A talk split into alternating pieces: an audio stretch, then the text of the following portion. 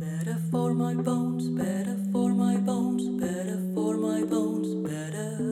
Ça fait plus de 35 ans que je suis là.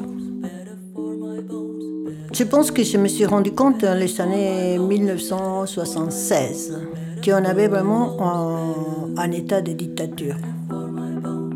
J'étais étudiante. Tu sais, je voulais être euh, prof d'anglais. Moi, prof d'anglais. Alors que je voyais que les Anglais étaient contre nous. Hum, Je me suis aperçue qu'il y avait des gens qui disparaissaient. Des moments que tu avais fait une manifestation, ils allaient te chercher. había mucha gente que Tu devenais un opposant. Un communiste. en. Euh, J'habitais à Saint-Martin. Je me souviens très bien, la rue Cordova 86.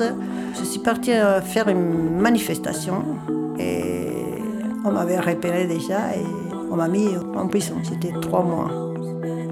Mes camarades, ils avaient fait des démarches et grâce à Pérez Esquivel, c'était un prix Nobel de la paix, je suis sortie.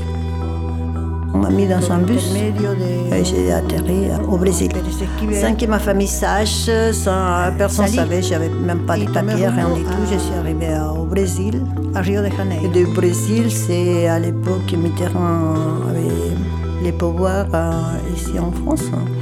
Et c'est lui qui m'a donné un laissez-passer. J'ai atterri à Paliso, dans un foyer pour les réfugiés, pour les exiliés.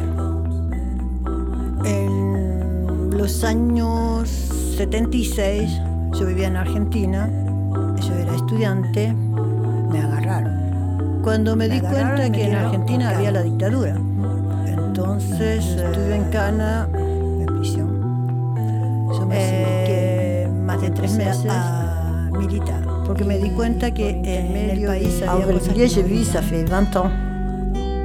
De temps en temps, j'ai un peu une nostalgie de là-bas. Ma vie, c'est ici, malgré que, si tu veux, je suis une étrangère ici par rapport à mon accent, et je suis une étrangère là-bas parce que je ne parle pas comme eux aussi. Je suis une étrangère euh, partout. Mais je sais très bien de où je viens et qui je suis.